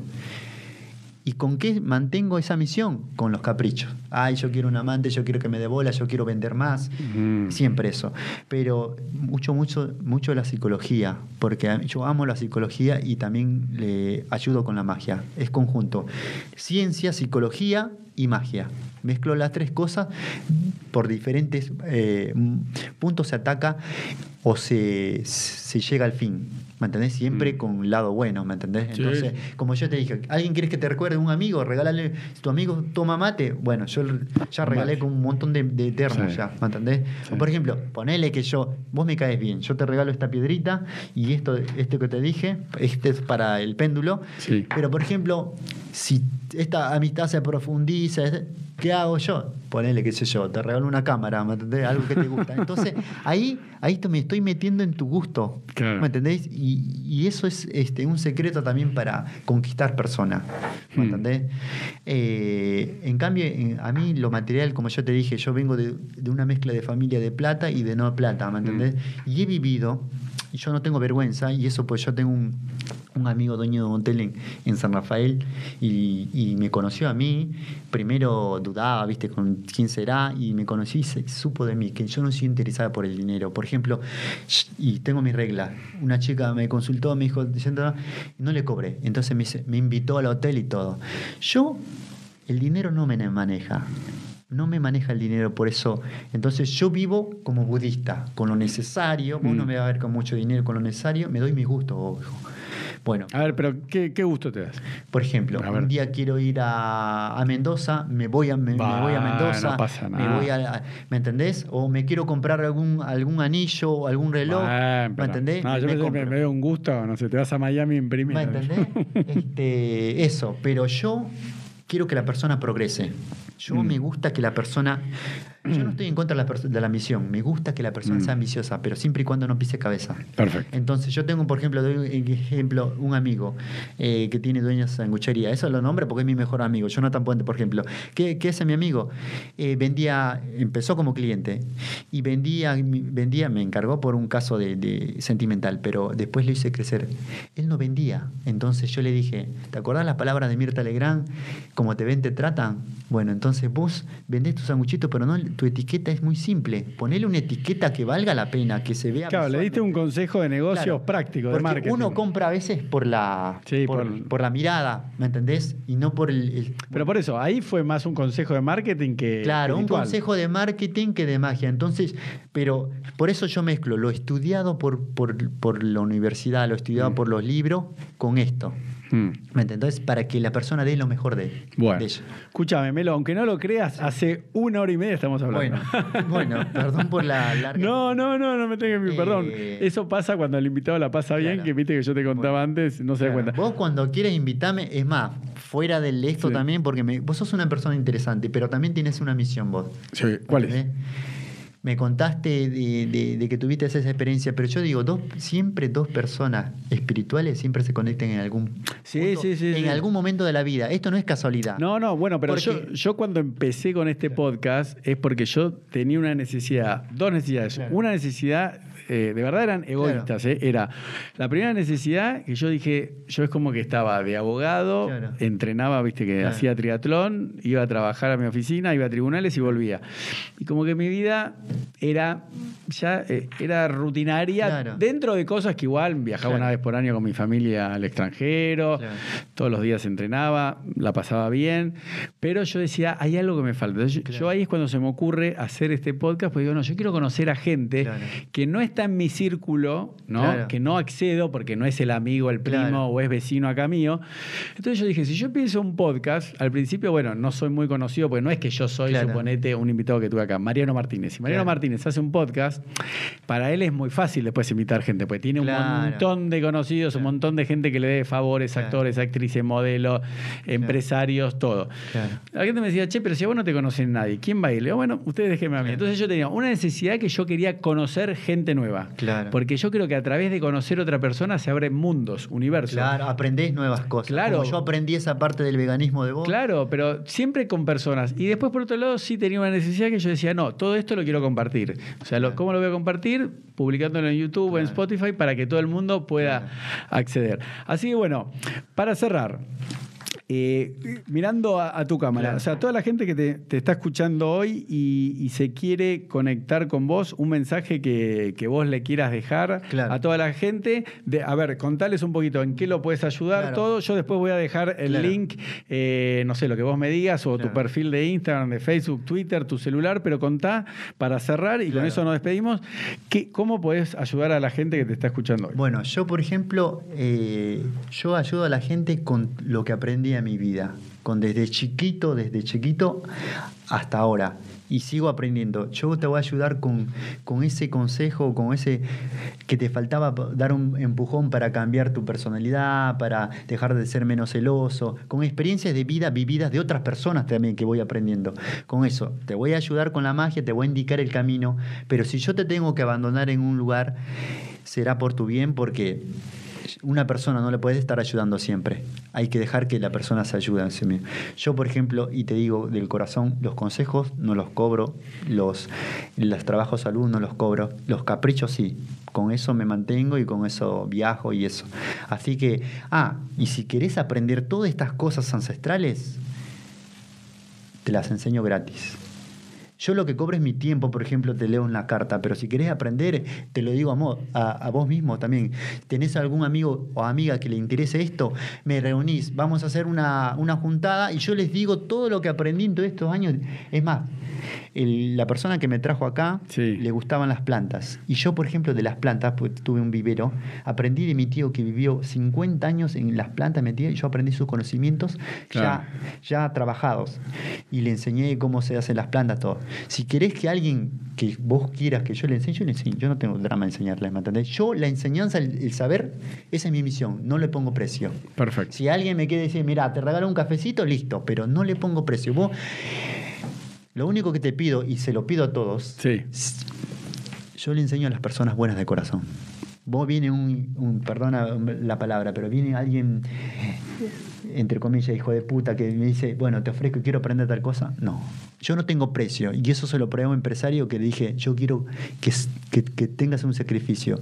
Y lo hice donar plata, porque otro brujo dice, no, dame esta plata, lo voy a donar. No, yo lo hago en vivo, que él, la persona, dé la plata a un, qué sé yo, a un, a un comedor. Una vez, por ejemplo, eh, una persona tenía, tenía un anillo, un reloj. Le digo, bueno, yo no quiero que, pier que te duela. Entonces, te lo juro por Dios, y hay un video que si alguien me lo pide, los tiramos al río. Porque le daba mucho valor a lo material. O sea, yo a mí, por eso nadie me va a comprar, pero nadie me va a comprar si es un caso malo, como separar una familia, me ofreces un auto, lo que sea, no. Pero yo, como te digo, recomiéndeme con las personas, porque vos sos un canal. Ya, ya que conozco una sola, o dos, o una sola, por esta entrevista, ya le cambiamos la vida a esa persona. Y vos hiciste una misión porque esa Claro. persona, esa persona capaz se suicidaba.